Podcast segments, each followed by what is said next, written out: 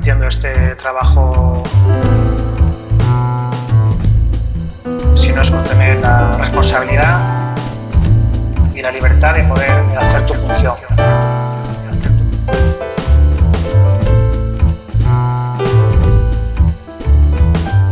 Directores Deportivos es un podcast especial de Big Data Sports. Soy Nicolás Rodnitsky y aquí voy a conversar con ellos, los directores deportivos, sobre los proyectos que desarrollan en sus clubes y cómo entienden una función cada vez más necesaria en el fútbol moderno. El octavo episodio de Directores Deportivos es con Emilio Vega. Emilio es el director deportivo del Alcorcón y tuvo el mismo cargo en el Huesca, donde ascendió a Primera, y Córdoba. También trabajó en Betis, Elche y Celta de Vigo.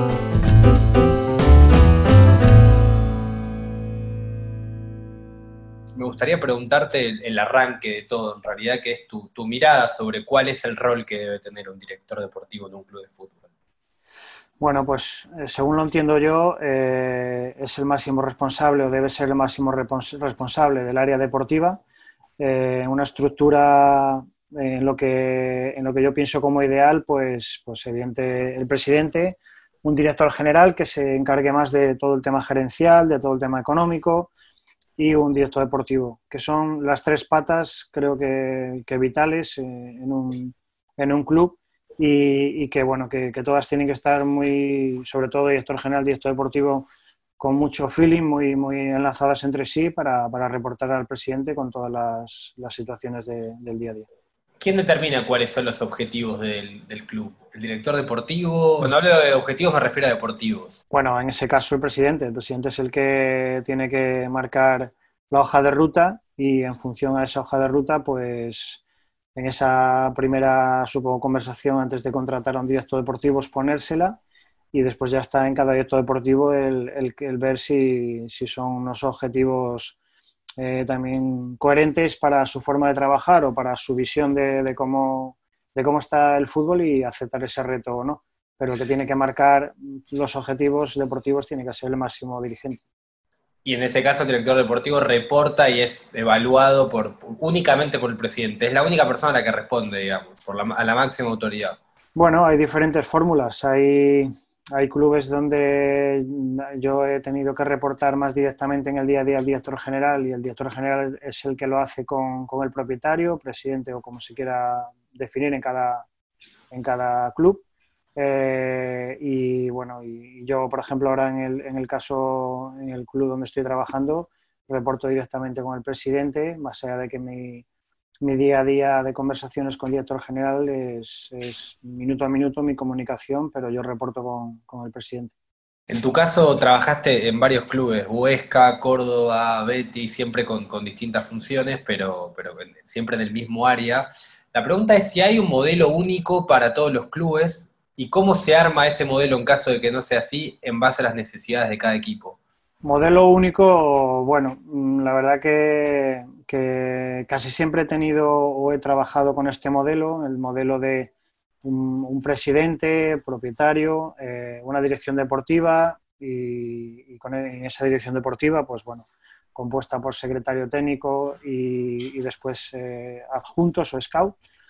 Salvo en el Betis, que sí que cuando llegué, en el primer momento se buscó otra fórmula, pero la verdad que no funcionó que era un poco sin una cabeza visible como dirección deportiva, sino que un grupo de trabajo en el que todos estábamos al mismo nivel, pero bueno, no funcionó y, hubo que cambiar a, esta fórmula que es la que te digo, que es la que yo conozco y creo que, bueno, creo no, es con la que he trabajado siempre, con un director deportivo, un secretario técnico en muchas ocasiones y después los scouts para, las diferentes zonas.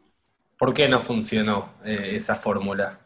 No funcionó porque, bueno, yo creo que, que sí es cierto que, siempre tiene que, en todas las empresas, ya no solo en el fútbol, tiene que haber, por decirlo de alguna manera, una, cabeza, alguien que coordine un poco, que organice y, después eh, los diferentes estatus de cada uno. Cuando el rol es el mismo entre varias personas, eh, yo creo que, que, es más complicado porque cada uno quizás lo vemos de una manera y llegar a un punto de encuentro en cuanto a todo, en cuanto al día a día, la forma de trabajar, eh, objetivos incluso, volumen de trabajo también, que, a veces es diferente. Bueno, pues cuando hay una cabeza visible, que es la que tiene que coordinar y organizar un poco todo eso, yo creo que es más sencillo. La experiencia de haber trabajado en, en, tantos clubes también me imagino que te habrá hecho trabajar en distintos tamaños de estructura, digamos. Eh, y la pregunta es, ¿un club chico, pequeño, con un presupuesto acotado, también necesita tener un área de dirección deportiva? ¿También es importante que, la desarrolle? Pues mira, yo te puedo decir que, bueno, alguna vez no soy muy dado a, entrevistas porque me gusta tener un papel discreto, pero en alguna que hice sí que dije una frase que después fue un titular yo creo que cuanto menos dinero haya, más fútbol hay que ver, sin ninguna duda. Y esa frase yo creo que resume un poco todo. Eh, posibilidades de ver fútbol a día de hoy, bien sea en grandes eh, clubes con, una gran organización, con muchas posibilidades de tener un grupo de trabajo amplio y, de mucho nivel, eh, lo hay, pero en, estructuras más pequeñas y en clubes más pequeños también hay posibilidades de, tener ese grupo de scouting que, que muchas veces eh, pues eh, yo he estado en segunda B o he estado en segunda en, un equipo, en equipos como es el caso eh, ahora o incluso en Huesca en nuestra primera temporada en segunda división A con, un presupuesto muy bajo que, era muy similar en Huesca con el de Alcorcón que es el 18 de la categoría. Y yo ahora mismo tengo, somos seis personas en total las que componemos la estructura del área deportiva en cuanto a eh, secretario técnico y scout, más, más yo como director deportivo. Entonces, bueno, eh, cuando estás en una estructura más grande y con más potencial, puedes tener unas o puedes dar unas condiciones concretas a los scouts y también es verdad que puedes abarcar sobre todo más en el, en el ver partidos en directo. Cuando tienes menos potencial económico, pues hay que reinventarse un poco, hay que buscar colaboraciones, hay que dar oportunidades a gente eh, como, como, es el caso que, que, yo, por ejemplo, ahora en Alcorcón estoy realizando de gente que no, no estaba trabajando en club profesional, pero eh, de otras eh, formas los he captado viendo su trabajo.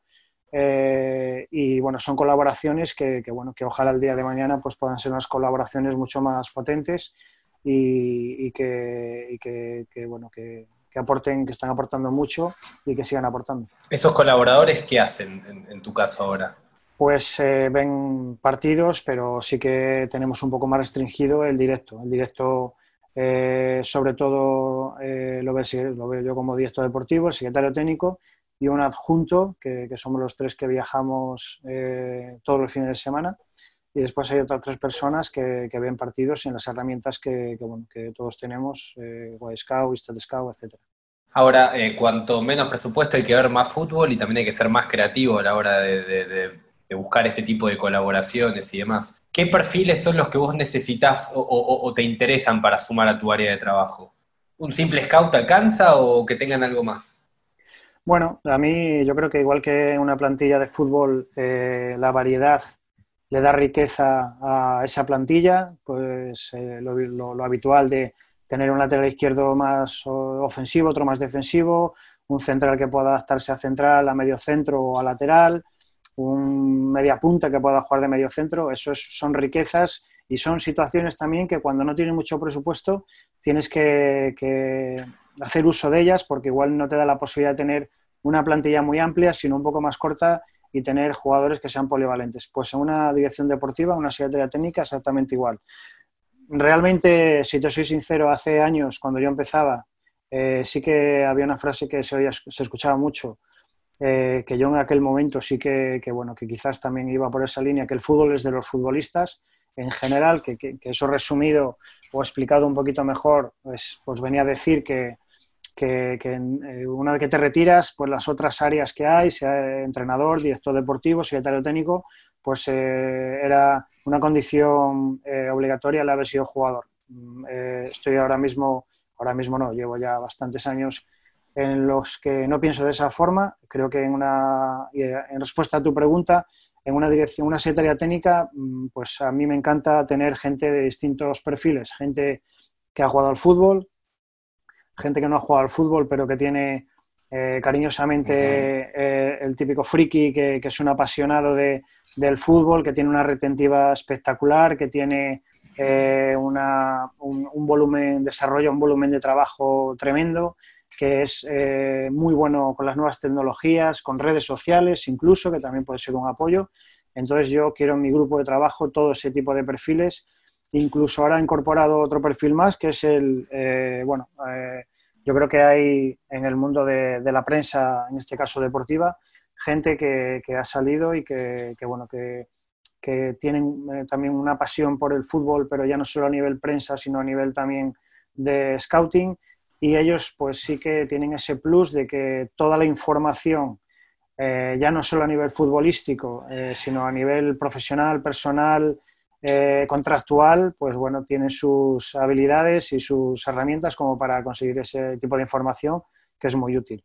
Cruzar gente que tenga distintos tipos de conocimientos es clave. Es así, y con el denominador común de tener pasión por, el, por este trabajo, porque, porque yo creo que, que eso es, es clave. Como te decía antes, He tenido compañeros que igual han estado 10 años jugando en primera división y en, este, en esta área, en esta faceta, no estaban capacitados porque, bueno, esto es muy diferente a la etapa de jugador. Antiguamente jugabas, entrenabas dos horas y, te ibas para tu casa, aunque ahora el profesional, el futbolista, hace muchas más horas. Pero en nuestro trabajo no hay horarios, no hay veranos, no hay vacaciones de verano, no hay vacaciones de invierno. Es un 24 horas, 365 días. Y hay algo también que es la vocación por prepararse, digo. Muchas veces el futbolista termina su carrera y cree que ese bagaje ya le sirve. ¿En tu caso estudiaste algo más? ¿Te preparaste de otra manera después de tu carrera como futbolista? Sí, yo, bueno, yo creo que toda la formación es vital en todos los ámbitos de la vida, no solo en el nuestro. Y hablando del nuestro, pues es evidente que, como tú dices, eh, yo le doy muchísima importancia, lo he hecho y lo sigo haciendo eh, no tengo vocación de entrenador, pero, pero yo pensaba y pienso que era muy importante tener esa titulación. Tengo todos los niveles de entrenador para, para el nivel nacional para poder entrenar en primera división. Tengo eh, la titulación de la Federación Española de Fútbol de Dirección Deportiva, que ya van por no sé cuántas convocatorias. Eh, yo hice la segunda, o sea, la hice hace ya mucho tiempo. Y después, eh, más reciente, pues me encanta, he hecho máster de coaching deportivo porque es también un tema que me apasiona. Creo mucho en, el trabajo mental, en, ese apoyo, pero ya no solo de cara a eh, nuestro trabajo, aunque igual es una pregunta que después me hagas, pero nuestro trabajo yo creo que es eh, gestionar un poco muchas situaciones en el club. O sea, nosotros tenemos que eh, comunicarnos y bien con el entrenador, con cuerpo técnico, con jugadores, con los dirigentes. Yo en este club que es pequeño, pues, y disfruto también con esto.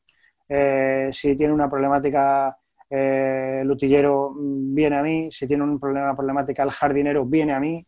La cocinera, que es genial, viene a mí. O sea, hay que. Entonces, las herramientas que te da el coaching, pues son muy útiles ya como te decía, no solo para, llegar al jugador, que por mi filosofía de interpretar este trabajo me gusta mucho llegar al jugador también, eh, sino bueno, para, para, interaccionar con el mister, para, lanzar los mensajes eh, que debes lanzar en cada momento y a nivel personal también, bueno, pues también me sirve porque eh, el fútbol es una, es una noria, estás arriba, estás abajo, entonces como no tengas ese equilibrio mental, te cuesta mucho y bueno, como, te decía, creo que la formación es vital en todos los ámbitos. En todos los ámbitos.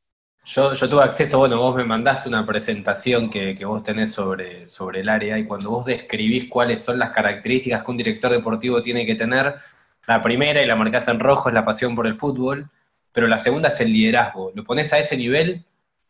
Sí, yo creo que mm, es, una, es una cualidad importante el ser al final eh, y con esto no estoy buscando que se nos dé más importancia de la que eh, alguno quiera darnos. Yo creo que en el fútbol eh, los protagonistas son sin ninguna duda los futbolistas, los entrenadores son una parte indispensable y vital, pero la dirección deportiva, el director deportivo tiene que ser un poco pues el que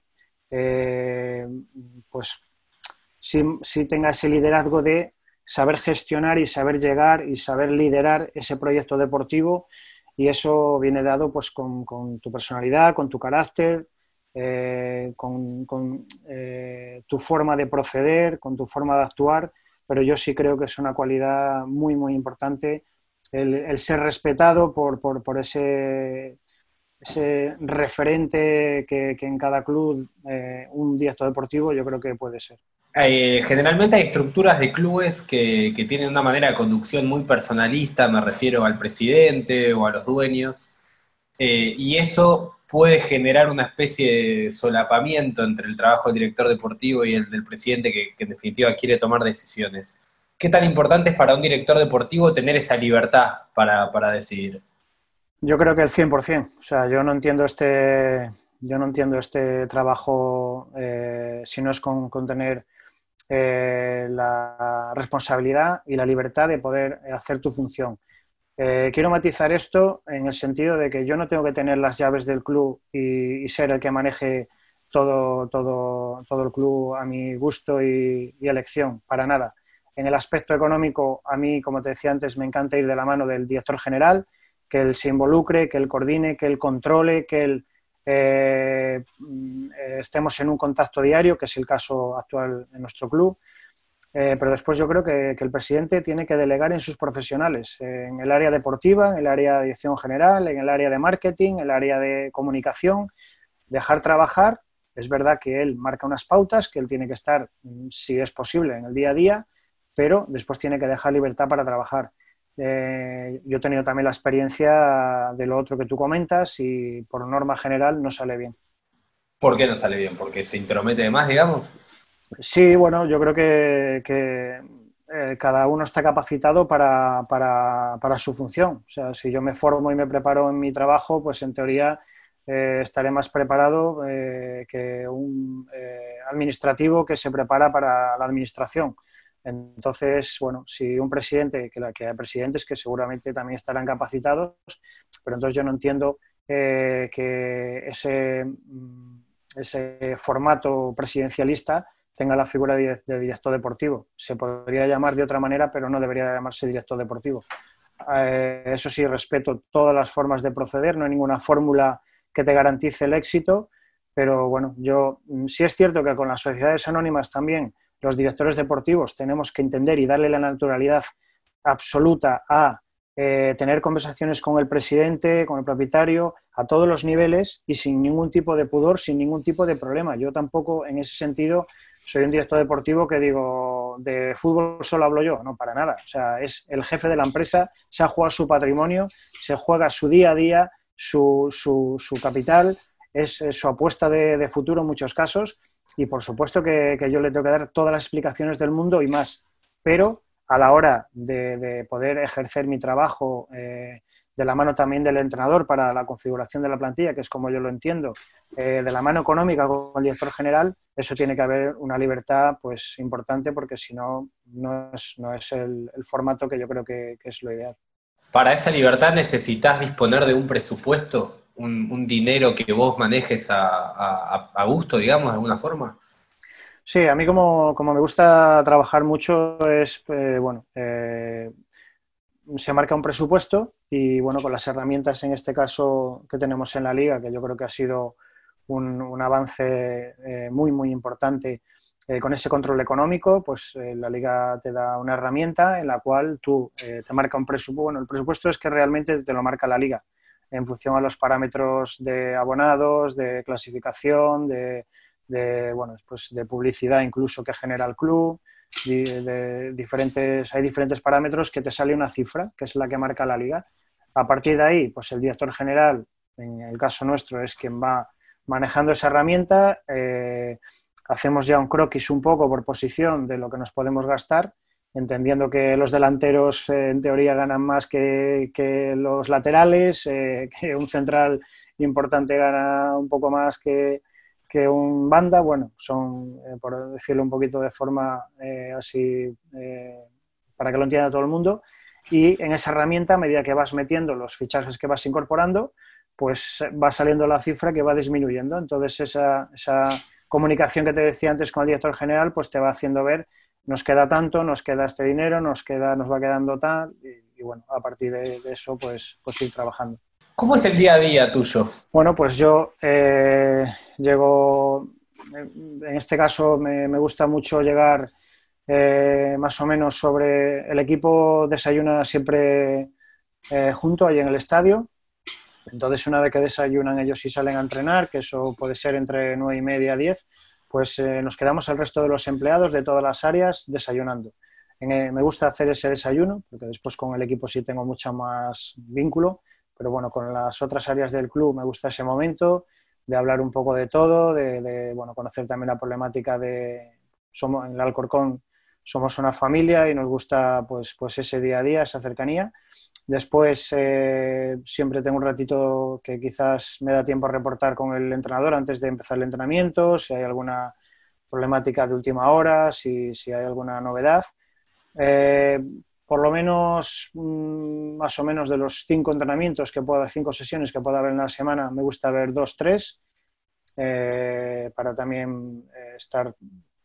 No, no soy de fiscalizar para nada cómo entrena, eh, qué tipo de entrenamiento hace el entrenador, cómo se, cómo se desarrollan, qué, qué, qué tareas realiza en lo táctico. Me gusta ver, porque como, como, es mi pasión, pues me gusta, pero es más analizar un poco quizás a nivel individual. ¿A nivel individual para qué? Pues bueno, para, para yo tener también mis argumentos en mi cabeza de, del momento de cada jugador, de cómo entrena cada uno, de cómo se comporta, por diferentes motivos, por, por mi información eh, propia, que, está claro que la comunicación con el entrenador también eh, me la hace saber, pero bueno, eh, mi visión también me interesa mucho y bueno, y por qué no, hay veces que, que, el jugador también viene y, bueno, y te tiene como un poco un confesor a decirte o a mostrarse su disgusto por no contar más o menos, tú viendo esos entrenamientos tienes también argumentos propios para rebatirle, en el caso de que haya que rebatirle, o cuando te llama la gente de algún jugador, que a veces pasa, también para no pedirte explicaciones, pero sí ver el porqué de que no está, no está contando más, pues bueno, como te digo, en los entrenamientos se ven muchas cosas que creo que son súper importantes.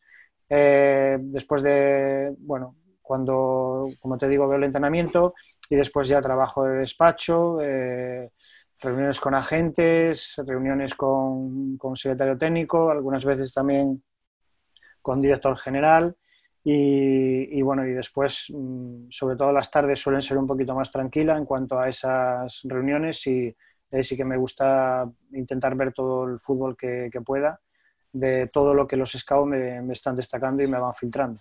Ahora, me hablabas de, de ver el entrenamiento para, tomar tu para tener tu propia mirada sobre, sobre lo que va pasando. ¿Qué pasa cuando lo que pasa es al contrario? Que vos ves que el entrenador, por ejemplo, no le está dando minutos a un futbolista que vos ves que lo merece. Lo, ¿Lo hablas con el entrenador o elegís no meterte en ese campo porque por algo él toma esa decisión? Bueno, yo en el minuto uno de que contrato a un entrenador, eh, o mm, bueno, antes de contratarlo, en el minuto uno, en la primera conversación o en las primeras conversaciones, cuando, como lógico, pues eh, tenemos que decidir por, por qué eh, entrenador queremos ir. Te entrevistas con dos o tres. Yo les hago ver, les pregunto a ver cómo es su forma de trabajar, eh, porque después el estilo que tienen, los equipos donde ha estado, cómo juegan sus equipos, eso ya, esa información ya la tengo que llevar muy clara. Pero sí que en el día a día, cómo le gusta a él. Y también les pregunto cómo le gusta la relación entrenador-director deportivo.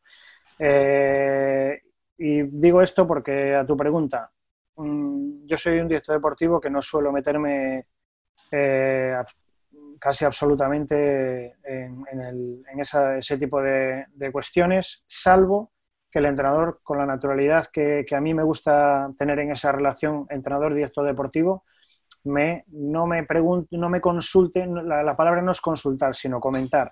Si en esa naturalidad hay comentario por su parte de saber cuál es mi opinión, yo se la doy. Yo no, nunca he ido a un, entrenador a decirle tiene que jugar este jugador, tiene que jugar el otro, tenemos que jugar de esta manera, jamás, porque creo, creo no, no va con mi filosofía. Eh, eh, volvemos un poco al, inicio, hay que dejar a los profesionales hacer su labor.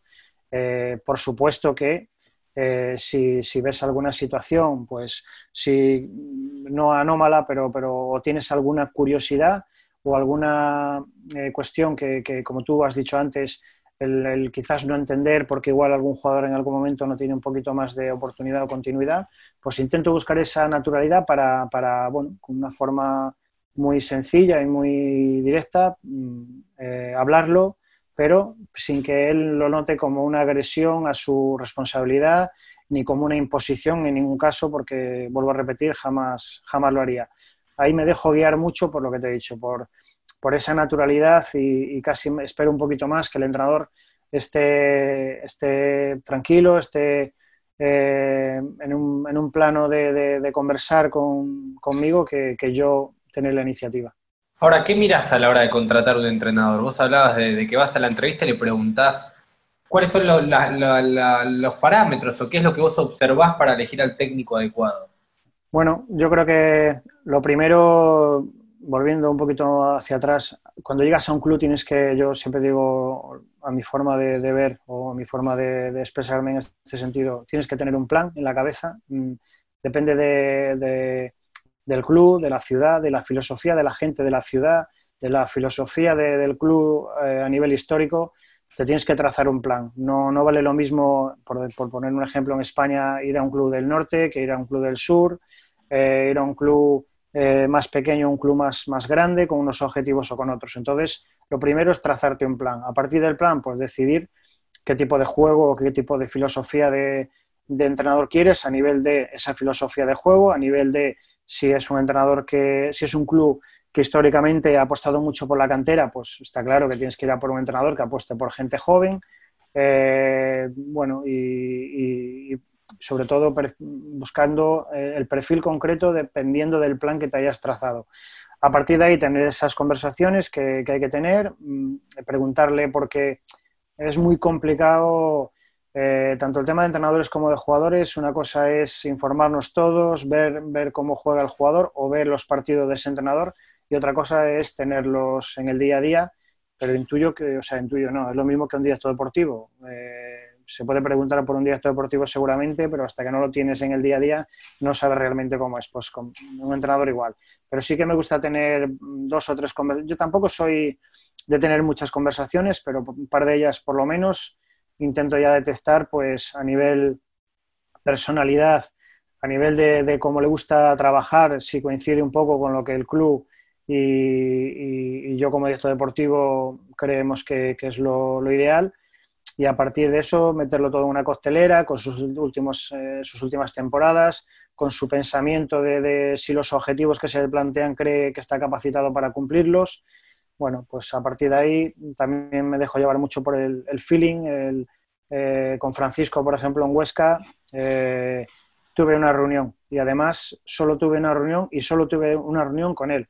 Tenía tan claro que era el objetivo que además fui a la reunión eh, exponiéndoselo, o sea, exponiéndoselo de esta manera. Se, le dije que, que, no me iba a reunir con nadie más si él eh, me daba el ok, que yo les puse todo lo que era el club, todo es todo, y a partir de él, a partir de ahí, pues él eh, pues dijo así a la oferta y fue muy rápido porque es que tenía muy claro que, que el objetivo era, era él. Ahora, volviendo a la idea de la filosofía de la que hablas, eh, ¿cómo detectás la filosofía de un club? Porque cuando vos llegás a ese club, digo, podés saber lo que sabe el público en general, por ahí con un poco más de profundidad por tu trabajo, pero otra cosa es estar adentro y entender desde adentro del club cuál es esa identidad. ¿Qué trabajo haces vos para, armar ese plan a partir de cómo entendés y cómo descubrís esa, filosofía? Bueno, yo creo que lo primero que cuando ya tienes la posibilidad de reunirte con un club, mm, estudiar al máximo, si es en España pues es más sencillo porque creo que todos nos conocemos, el perfil de cada club, un poco la idiosincrasia, el carácter de la gente. Si es eh, fuera de, lo que es nuestro país, pues, pues informarte lo máximo posible. Y yo creo que después es muy importante, una vez que llegas al sitio, el, intentar mm, rodearte de gente o por lo menos eh, algunas personas que conozcan el club, que lo, que lo vivan, que, que, sepan del día a día. Mm, bueno, nosotros, por ponerte un ejemplo, yo en Huesca cuando llegué eh, esa función, porque era el director del área eh, institucional y, estaba siempre acompañando a la plantilla, al entrenador en muchos casos era en mi primera etapa, o sea, mi primera temporada allí en segunda era Leo Franco, y él me hizo ver la filosofía porque lleva varios años, había sido jugador del Huesca, y me hizo ver un poco, pues eso, eh, yo sabía qué perfil de jugadores eh, se podían adaptar allí, yo ya llevaba mi idea en la cabeza, que tenía unas características concretas el club, como por ejemplo, por, esquematizarte un poquito, era un club en segunda división que, que era muy bueno para apostar por jugadores que quizás eh, que estaban en una edad aún buena, pero que por diferentes motivos, en algunos casos por personalidad, por, por falta de profesionalidad, pues habían demostrado que eh, en momentos puntuales que tenían calidad, que tenían capacidad, pero no tenían continuidad en otro tipo de clubes. En Huesca se podía apostar por esos jugadores que igual ya nadie, entre comillas, quería. Y de hecho se reivindicaron varios jugadores con este perfil. Entonces, bueno, allí fue Leo Franco el que me hizo ver un poco esa filosofía. En Alcorcón, pues también intento rodearme. Eh, hay un jugador que es Rubén San, que, jugó 13 temporadas con el club, que no tiene ningún vínculo con el club. Si Dios quiere, eh, ojalá que, en algún momento pueda colaborar con nosotros, pero sí que he tenido, y ya te digo, no trabaja en el club, sí he tenido varias charlas con él, porque yo me quiero empapar de, lo que es la, filosofía del club, más allá de que hay gente dentro también del club que lleva varias temporadas y también te, informas con ellos, pero yo creo que eso es vital. En España, bueno, también, eh, pues por, ponerte un ejemplo, eh, el Chimi Ávila, pues el Chimi Ávila yo creo que todos sabíamos que en Osasuna, a poco que fueran bien las cosas, eh, era, era su, su, lugar ideal, por, por, carácter, estoy hablando en primera división, por carácter de, de, los navarros, por, por, la intensidad que el Chimi le mete al juego, era, era casi un, matrimonio perfecto, era muy complicado que no funcionara. Entonces, por eso te digo que cada sitio tiene, tiene su perfil. ¿Y cada sitio en definitiva también determina el estilo de juego de ese equipo? Yo creo que sí, que también. Por ejemplo, por poner, volvemos si, queremos al fútbol del norte, pues sí que, que, se demanda, aunque ya no es como hace años, que hace años sí que era un juego mucho más directo, ahora para nada, ahora sí que, todos los equipos intentan eh, basar su juego en, tener eh, la posesión de balón, en ser, eh, en, asociarse, en, combinar pero sí que es verdad que, buscando muy rápido en muchos casos la verticalidad, buscando mucho el juego por fuera, eh, siempre casi todos suelen tener ese 9 referencia eh, que domina el juego aéreo. Eso yo creo que es una, de las características concretas. En el sur, pues sí que se demanda pues, ese jugador de calidad, ese jugador que, bueno, que, a la gente pues, que, sea diferente, que sea de mucho talento también evidente que, tiene que haber cabida para, todo perfil de jugadores, sea de norte o de sur, pero, pero sí que yo creo que está un poquito marcado la filosofía en cada, en cada club. Pero ¿qué pasa cuando un director deportivo llega a un club que tiene una filosofía de juego muy marcada, pero no es en la cual el director deportivo cree? ¿Puede funcionar ese matrimonio o ya de base está, está roto?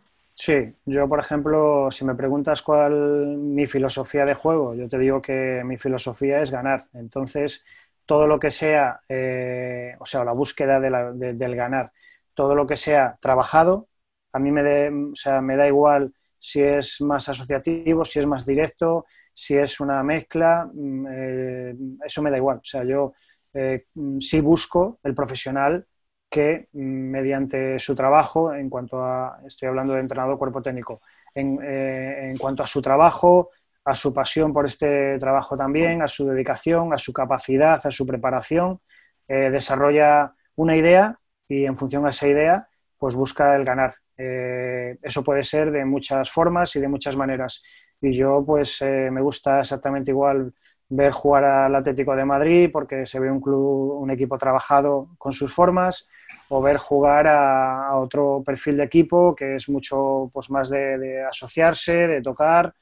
Eh, bueno, yo creo el Getafe, que, en algún caso tiene críticas por, por, su estilo, su juego, yo creo que, que, es digno de admirar lo que están haciendo porque, porque, bueno, con su idea, pero muy trabajada, muy clara, están teniendo un rendimiento excepcional y, como te digo, mm, a mí me, da igual el, cómo siempre que esté trabajado. Eh, la forma, cada uno tiene su estilo y, yo no soy un director deportivo que, solo busque una, una, idea ni un perfil de entrenador concreto. ¿Cómo vinculás eso con la sucesión de entrenadores, digamos? Porque si vos tenés un estilo de juego muy particular atado a un entrenador, si los resultados no, se dan, ¿buscás a alguien similar a ese perfil para que los jugadores sigan detrás de una línea de juego? ¿Buscás dar un cambio? ¿Cómo, cómo combinas eso? Hombre, yo creo que no se deben dar muchos bandazos. Si tú inicias con una filosofía de juego, como te digo, eh, em, de juego más directo, eh, que, no tienes mucho centrocampista, por ejemplo, de, que son que destacan en la en la pausa, en la posesión de balón, en la capacidad para organizar, en la capacidad para, ser protagonista. Eh, si no tienes ese perfil de jugadores porque tu entrenador por el, que has apostado en, verano eh, pues no quiere que el, balón pase mucho por el centro del campo, sino más directo, no puedes, eh, si tomas una decisión de un cambio de entrenador, variar a, a, otro entrenador que quiera tener el balón como filosofía principal, porque tu, tu plantilla no está capacitada para eso. Entonces, tienes que intentar dentro de la línea eh, del mismo perfil de entrenador, pero sí cambiar cosas en cuanto, bueno, pues que aunque haya dos entrenadores que tienen la misma idea de fútbol, pues uno de ellos pues igual es mm, de más carácter, más motivacional, que llega más al jugador, que tiene más capacidad de reacción también en los partidos, con distintos, distintos perfiles dentro de una misma idea, creo que es lo lógico. El director deportivo ya está siguiendo jugadores para el próximo mercado de pases. ¿También sigue entrenadores por, por si pasa algún inconveniente, por si se lo llevan, por si se va? ¿También está mirando entrenadores? Sí, pero yo creo que eso es continuo. O sea, nuestro trabajo es de estar siempre preparado para todo. Nosotros siempre tenemos que estar viendo jugadores, siempre tenemos que estar pendiente de, entrenadores. Eh, a mí sí que es verdad que, que me gusta, eh, pues está claro que tener ideas en la cabeza, pero ya no solo porque tengas que tomar una decisión tú de que no cuentas con un entrenador, sino porque igual también lo hace muy bien y, y la temporada siguiente tiene, tiene alguna opción mejor o una opción que él cree que es mejor y se va. Entonces siempre tienes que estar preparado tanto a nivel de jugadores como a nivel de entrenadores sin ninguna duda. Me meto un poco ahí con, el tema del escauteo. ¿Querés contarme un poco cómo, cómo tiene armada el área? Eh, ¿Cuántas ligas siguen? ¿Más o menos cuántos jugadores van siguiendo por temporada? ¿Cómo llegan al filtrado para, el mercado? Sí, bueno, nosotros tenemos, como te decía, eh, eh, un secretario técnico que, es el que, la persona que está también full time en el club conmigo. él tiene la responsabilidad Mm, con mucha comunicación conmigo, pero del equipo B. Eh, él es el que reporta, eh, el entrenador del equipo B reporta directamente con él y tienen que tener esa, esa fluidez y tiene, tiene, mucha responsabilidad ahí y también coordina eh, y supervisa el fútbol base. El coordinador de cantera tiene que, que bueno, estar en contacto directo con él, sobre todo a nivel de los equipos juveniles, tanto División de Honor como Liga Nacional. Más allá del apoyo que el secretario técnico también da, me da de cara al primer equipo eh, a nivel de, de, los jugadores que podemos incorporar, porque es él el que coordina también al resto de los scouts. Tenemos cuatro scouts, uno que como te decía antes eh, también eh, es full time, pero desde otra... Yo no, o sea, hay clubes que tienen los scouts en la misma ciudad y de ahí parten para viajar cuando se viaja. Nosotros nosotros tenemos en distintas zonas geográficas. Uno de ellos sí que, también es full time y, viaja en directo y los otros tres pues siguen distintas ligas porque son, eh, uno de ellos especialista en ligas nórdicas que, engloba eh, bueno, pues las ligas que entre comillas son más asequibles para, para, para nosotros, tanto Suecia como Noruega como Dinamarca un scout que, tenemos también en Francia, que bueno, aprovechando que él está viviendo allí, tiene su trabajo, pues también hace una colaboración y, nos ve la segunda división y la nacional, que es como la segunda B aquí en España. Y después tengo un tercer scout que, está en la zona de Cataluña, que, ve mm, eh, la segunda B, sí que como no genera, tampoco se generan, hay mucho, un volumen de gastos muy amplio porque hay muchos clubes de segunda B que están cercanos en Barcelona, pues sigue la segunda B y, este scout sí que es un poquito más, eh, bueno, pues muchos jugadores que, que, recibo eh, ofrecimientos de agentes, que, yo siempre me gusta firmar por cosas que nosotros vemos, cosas que detectamos viendo las ligas, pero bueno, siempre hay, hay que seguir también esa relación con los agentes, a veces te ofrecen cosas interesantes y él es el que filtra un poquito pues todas esas situaciones más allá de lo que comento de la segunda B grupo tercero y eh, alguna liga que se le asigna también. Eh, y la persona que está, que decía antes que está full time también y ve fútbol en directo, se, se, ocupa de todo, de todo lo que es Andalucía, de visionar en directo todo lo que es segunda vez, segunda, incluso a veces también tercera división de toda Andalucía y, después también se encarga de, otras ligas, como pueda ser Portugal, como pueda ser Bélgica. Entonces, bueno, pues intentamos sobre todo eso, ver ligas asequibles a nivel económico eh, y las que también miramos un poco de reojo, ligas que igual no son tan asequibles a nivel económico, pero que siempre podemos conseguir alguna cesión eh, de algún jugador que, que, también pueda ser interesante. ¿Qué saben ellos del jugador que buscan? ¿Qué parámetros le bajás vos y tu secretario técnico? Bueno, ellos, eh, yo ahí intento ser, creo, creo, mucho en la sencillez. O sea, depende también en qué, en qué categoría estés y, el potencial que tengas en todos los aspectos, pero ellos sí que tienen que ser conscientes del el nivel de nuestro equipo a nivel futbolístico y también del perfil económico que nosotros podemos eh, llegar a, ofrecer en una contratación. O sea, ellos no me van a destacar eh, un jugador, o sí me lo pueden destacar, pero tienen que poner el matiz de que es un jugador interesante, pero con este valor X de traspaso, que para nosotros no es, pero bueno, eh, siempre es importante e interesante tenerlo en la base de datos. Que tenemos una base de datos propia del club, que, bueno, que es un, diseño nuestro personal y que ahí es donde todos ellos pues eh, pueden, o sea, meten toda la información. Entonces los scouts, como te decía, tienen que tener claro, muy claro y lo tienen el perfil tanto deportivo como económico. Y a nivel deportivo, pues yo tampoco quiero que se complique mucho la vida. Hace poco y, bueno, y en este momento que, estamos viviendo, pues teníamos también por esta herramienta que estamos tú y yo hablando ahora, una, una reunión con todos los scouts y se lo recordaba. Eh, chicos, no es cuestión de, de, rizar el rizo. Si un central es rápido, tiene buena salida de balón, juego aéreo no está mal y, es eh, intenso en la disputa, nos tiene que valer. Eh, no nos volvamos locos, eh, como a veces yo veo eh, que respeto a todo el mundo, pero alguna definición que ahora últimamente aparece de gente que ve fútbol y, que definen a un jugador, cómo se coloca, cuando si está oblicuo a la posición del balón, cuando bueno, yo los parámetros creo que quiero darle sencillez y sobre todo las cualidades en cada puesto de cada jugador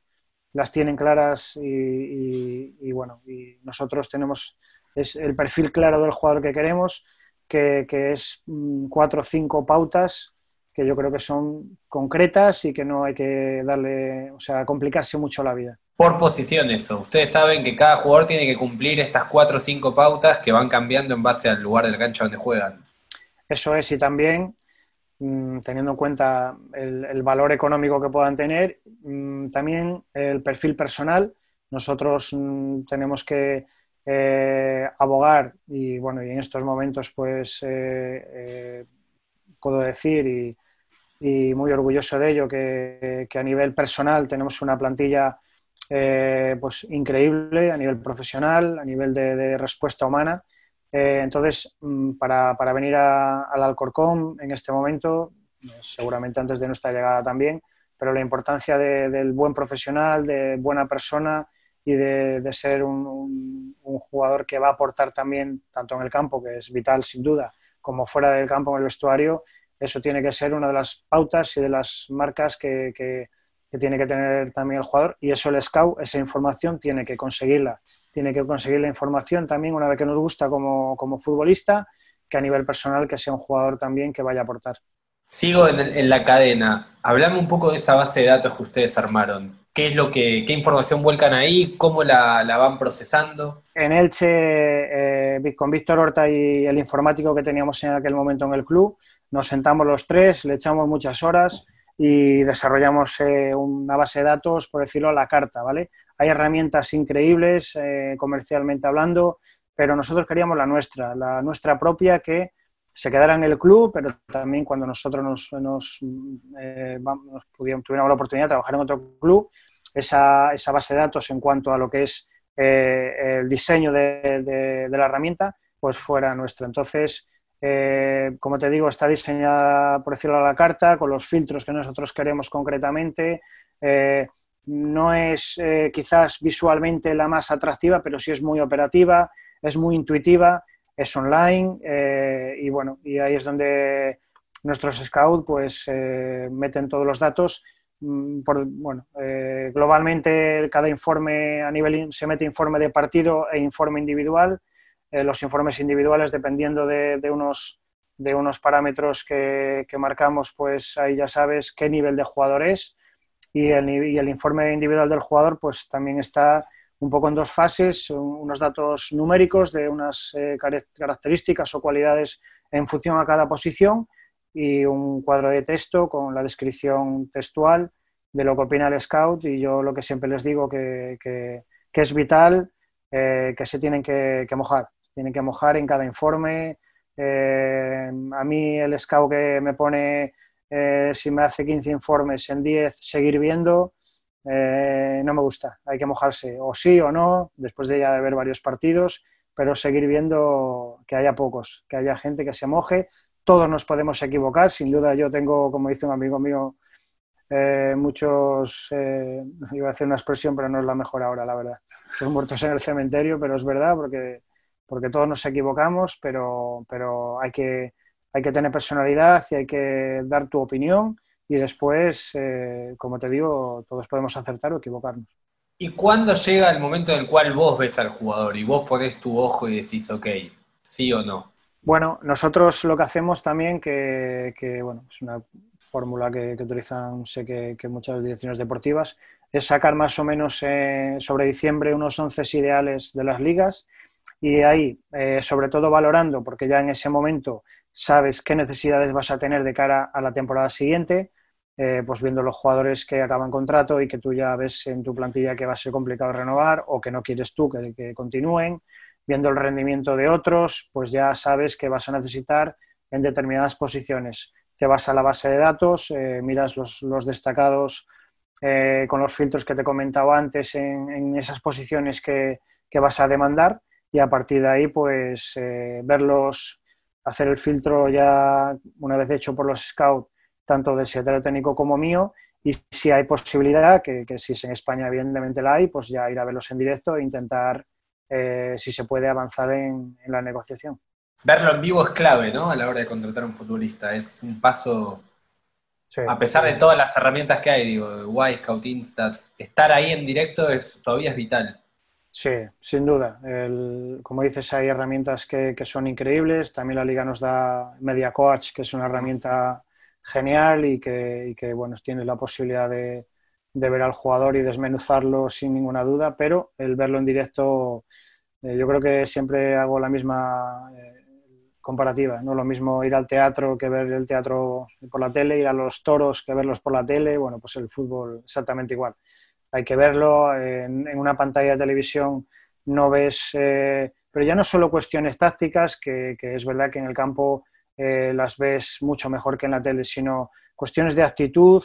Yo, por ejemplo, trabajando en Betis, viajé a, teníamos casi, casi, estábamos casi, casi convencidos todos los scouts, y yo era secretario técnico, de firmar a un jugador eh, sueco, y bueno, fui a dar el último vistazo, por decirlo de alguna manera, para, viendo los dos partidos en directo allí y viéndolo en directo y viendo su reacción ante pérdida y ante eh, fallos de los compañeros, desestimé su contratación porque esa actitud no era la que nosotros buscábamos y no veía yo que fuera a, pues a cuadrar dentro de nuestro perfil de jugador ideal. Entonces, eso en la tele no lo ves, no lo ves eh, detalles concretos que, que si en directo los puedes analizar. Interesante eso. ¿Y, el dato estadístico entra en algún momento? ¿El filtrado de Big Data o en algún momento de tu búsqueda aparece o, no? Sí, bueno, yo creo que está muy de moda ahora el Big Data y me encanta eh, también, volviendo un poquito a lo de antes de la formación, formarme en eso. Mm, creo que hay herramientas mm, tremendas que, te dan datos que, pueden ser un apoyo. Yo todo lo que sea eh, apoyo a mi trabajo, bien sea Big Data, bien sea a nivel, como te decía antes, de coaching, eh, bueno, todo lo que está apareciendo que pueda ayudar, mm, pues por supuesto que lo valoro y, que, creo que es importante y suma y yo no me cierro absolutamente a nada. Que piense que, que también se dice a veces que el fútbol está todo inventado para nada. Hay tantísimas cosas por, conocer y por aprender y cada día se aprende, se aprende más o de otros compañeros o de herramientas que van saliendo, pero sí creo mucho en el ojo humano y, el Big Data creo que es súper importante, que, puede ser el futuro. También es cierto que hay que saber interpretar los números, los datos, eh, ponerlo en el contexto ideal de, de ese dato y de ese jugador y del club para el que lo quieres. Y ahí pues sí que más que eh, analizar el, eh, quizás el futuro lleve a que también en las secretarías técnicas tengamos que tener un especialista en, procesar esos datos, leerlos bien y ponerlos contextualizados en, cada club y en cada momento y en, la situación. Bueno, hay clubes que los tienen ya los clubes de poder económico. Y, hablaba con, la, última vez que hablaba con, con Miguel, con, con, Torrecilla, él me dijo, nosotros estamos buscando la manera de hacer acuerdos con universidades para que de repente pueda venir alguien a hacer una beca, un año, una pasantía, como se dice acá, y que nos pueda dar todo, que sea lo que le sirva a él para su crecimiento profesional y que nos sirva a nosotros tener a alguien de esas características. O sea, no, sin tener un super presupuesto también se puede ser creativo para lograr incorporar gente de esos perfiles a los clubes. Sí, seguro, seguro que se puede, se puede contratar gente que, como bien dices, eh, que estén, bueno, pues, todos en algún momento hemos tenido que empezar, entonces también en esta, en esta nueva área que sale ahora del Big Data, eh, hay gente muy preparada que, bueno, que igual no ha tenido la oportunidad de trabajar en un club y que de alguna manera hay que empezar. También es cierto que, que que yo creo que esa persona pues tiene que tener, mm, sin ninguna duda, conocimientos Big Data, conocimientos también futbolísticos, porque para poner en contexto eh, todos esos datos creo que, es súper importante. ¿Y dónde entra el entrenador en todo esto, en la búsqueda del futbolista? Porque hasta ahora es un trabajo de la dirección deportiva y bueno, vos hablabas que en diciembre ya, ya detectaste cuáles son las necesidades que vas a tener de cara al próximo mercado. ¿El técnico es parte de todo esto? Eh, a mí me gusta que sea parte. Yo eh, sí que es cierto que hay distintas fórmulas también en lo que es la confección de una plantilla. E incluso el grupo de trabajo, hay, hay, hay fórmulas en las que tiene más protagonismo menos. Yo vuelvo a, repetir, no, no, sé, no creo que haya una fórmula eh, que sea la ideal, porque hay fórmulas que triunfan de una manera, otras que lo hacen de otra a mí me gusta eh, en ese momento de, cara al primer equipo y teniendo ya toda la información que la Secretaría Técnica ha generado en cuanto a futbolistas vistos, sí que, es sentarme horas y horas y horas con el entrenador directamente y eh, pues mm, eh, en relación a sus demandas de, perfiles de jugadores, pues poner encima de la mesa opciones que tenemos y, entre los dos pues llegar a un consenso de de que, cuál es el jugador que debe venir. No creo en, incluso en eso, ese tema que comentábamos antes de las primeras reuniones con entrenadores. Yo he descartado algún entrenador que, bueno, que toda la reunión había sido fantástica y cuando llegamos al punto de cómo le gusta a él eh, esa, esa planificación de la plantilla, de incorporaciones, pues él me, de alguna manera me imponía que cinco o seis jugadores concretos tenían que venir en su proyecto. Yo en ese sentido no entiendo esto. Está claro que nunca jamás voy a firmar a un jugador que el entrenador no quiera, porque creo que es, una, es absurdo, después no, no va a contar con él y, va a ser un perjuicio para todos. Como tampoco es fácil que, que un jugador que tanto eh, los scouts como secretario técnico como yo hayamos visto en, en, muchas ocasiones y tengamos un pensamiento de que no es, no es el jugador que necesitamos, por más que el entrenador insista, es complicado también que, ahí podamos ceder. Siempre hay excepciones y siempre un entrenador te puede solicitar un jugador o dos jugadores que igual tú no estás tan, tan de acuerdo, pero bueno, eh, ellos son los que al final sí que les pueden sacar ese rendimiento con esa confianza que les pueden dar, pero, pero tiene que ser con un, o sea, me gusta trabajar en un consenso que los dos quedemos contentos en, en lo que es el, la formación de la plantilla. Por eso también un poco la, vieja figura del manager quedó justamente vieja, porque antes era el técnico el que venía, decidía, fichaba, incorporaba y cuando se iba llegaba otro. Hay clubes que todavía siguen trabajando de esa manera y por eso también la dirección deportiva es una manera de cuidar también el presupuesto de ese club.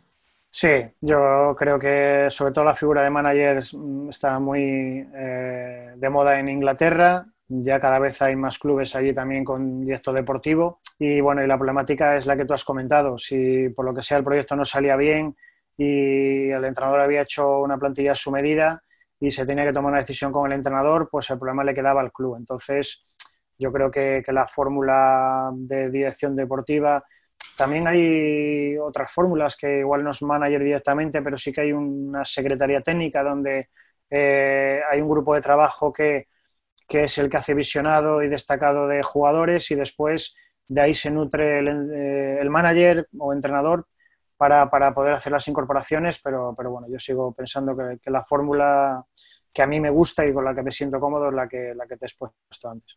Eh, no, te quiero robar mucho más tiempo, pero hay una frase que, me anoté, que me dijiste la última vez, que, me hablaste de la soledad del director deportivo. Que cuando hablan de la soledad del entrenador, ¿me la podrías repetir? Sí, bueno, yo creo que un poco lo que te comentaba, eh, muchas veces se oye la soledad del entrenador. El entrenador, y cada vez más, y yo creo que también es un, es un adelanto, eh, está más rodeado. los grupos de trabajo cada vez son más amplios, eh, como mínimo en segunda división, que antes prácticamente llegaban a los clubes entrenador y segundo entrenador, quizás preparado físico, bueno, pues ahora vienen con analista, con asistente, con segundo entrenador. Eh, nosotros en nuestro caso, pues tenemos analista, segundo entrenador, un asistente, preparado físico, redactador, eh, también una psicóloga. ¿Esos son del club?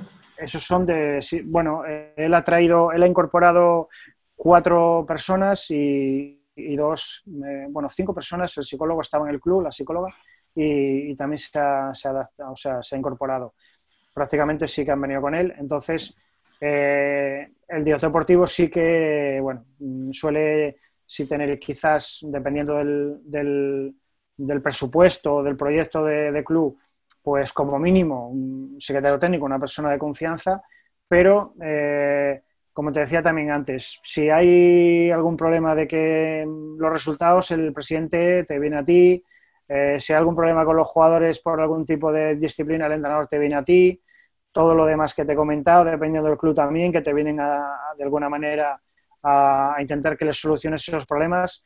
Yo creo que, bueno, que nuestro trabajo a mí me apasiona, yo no lo cambio por nada, soy agradecido a la vida y, el poder haber seguido una vez de que acabé mi etapa de futbolista en esta faceta, pero sí creo que eh, también después es evidente que cuando se ganan cosas eh, eh, suelen ganar los jugadores y el entrenador. El director deportivo está en un segundo plano. Cuando se pierden o salen malas cosas, sí se mira un poquito más al director deportivo. Pero bueno, esto, está, esto va en el sueldo, como solemos decir nosotros, pero sí creo que, que, somos un poco, entre comillas, los olvidados de, la historia, pero también te digo a la vez que, sí que cada vez eh, la figura del director deportivo yo creo que está teniendo más peso y que hay pocos clubes, por lo menos en España, bueno, yo creo que ninguno, que no tenga esta figura y que, no, y que no haya grandes profesionales que gracias a,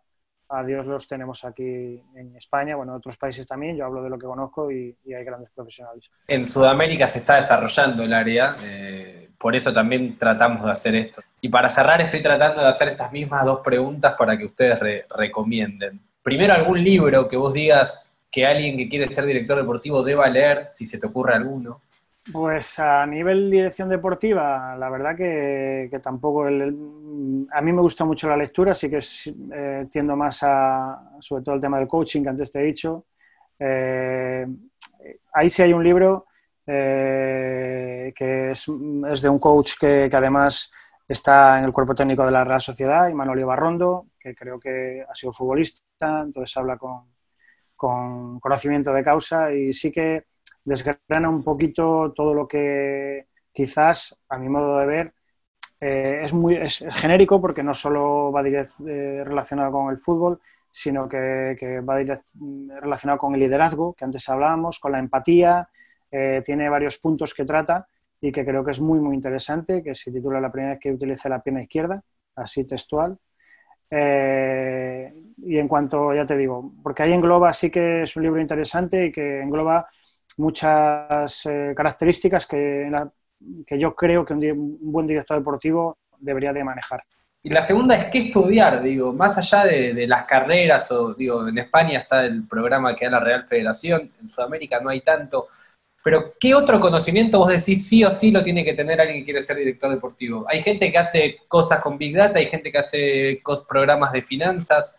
¿Qué decís vos que debería tener sí o sí, además de, conocimiento fútbol? Sí, yo, bueno, yo creo que como se suele decir, el saber no ocupa lugar. Yo te podría decir que todo lo que... También depende del perfil de cada uno. Yo, eh, por mi perfil, pues no me veo haciendo, aunque vuelvo a repetir que toda la formación es ideal y es genial, pero yo no me, no me veo haciendo eh, un curso demasiado gerencial, demasiado de administración, de, de, de tema deportivo, porque no me encuentro cómodo en eso. Todo lo que sí creo que, como te decía antes, todo lo que sea tema de, liderazgo, de coaching, de, manejo de, grupo humano, porque al final, de manejo de recursos humanos, eh, que, es una, una, de las tareas principales, según entiendo yo.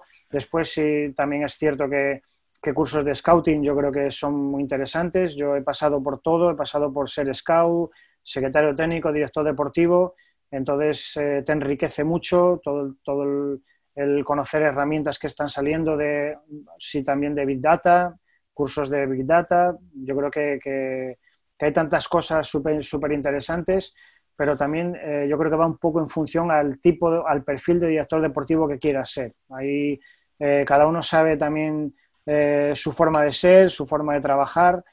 Si te quieres apoyar más en el Big Data que, que que en otro tipo de cosas, porque no has sido jugador de fútbol, por, poner un ejemplo, pues sí que igual te gustan un tipo de, cursos o de máster concretos, eh, pero bueno, en general yo creo que a todo tipo de, personas que quieran trabajar en esto, eh, todo lo relacionado con, nuestro trabajo puede venir bien, toda la formación es buena. Emilio, gracias por atenderme de vuelta. Muchísimas gracias a ti, un placer. Eh, y para lo que necesites a tu disposición siempre. ¿vale? Lo mismo, lo mismo, Emilio. Mil gracias. Gracias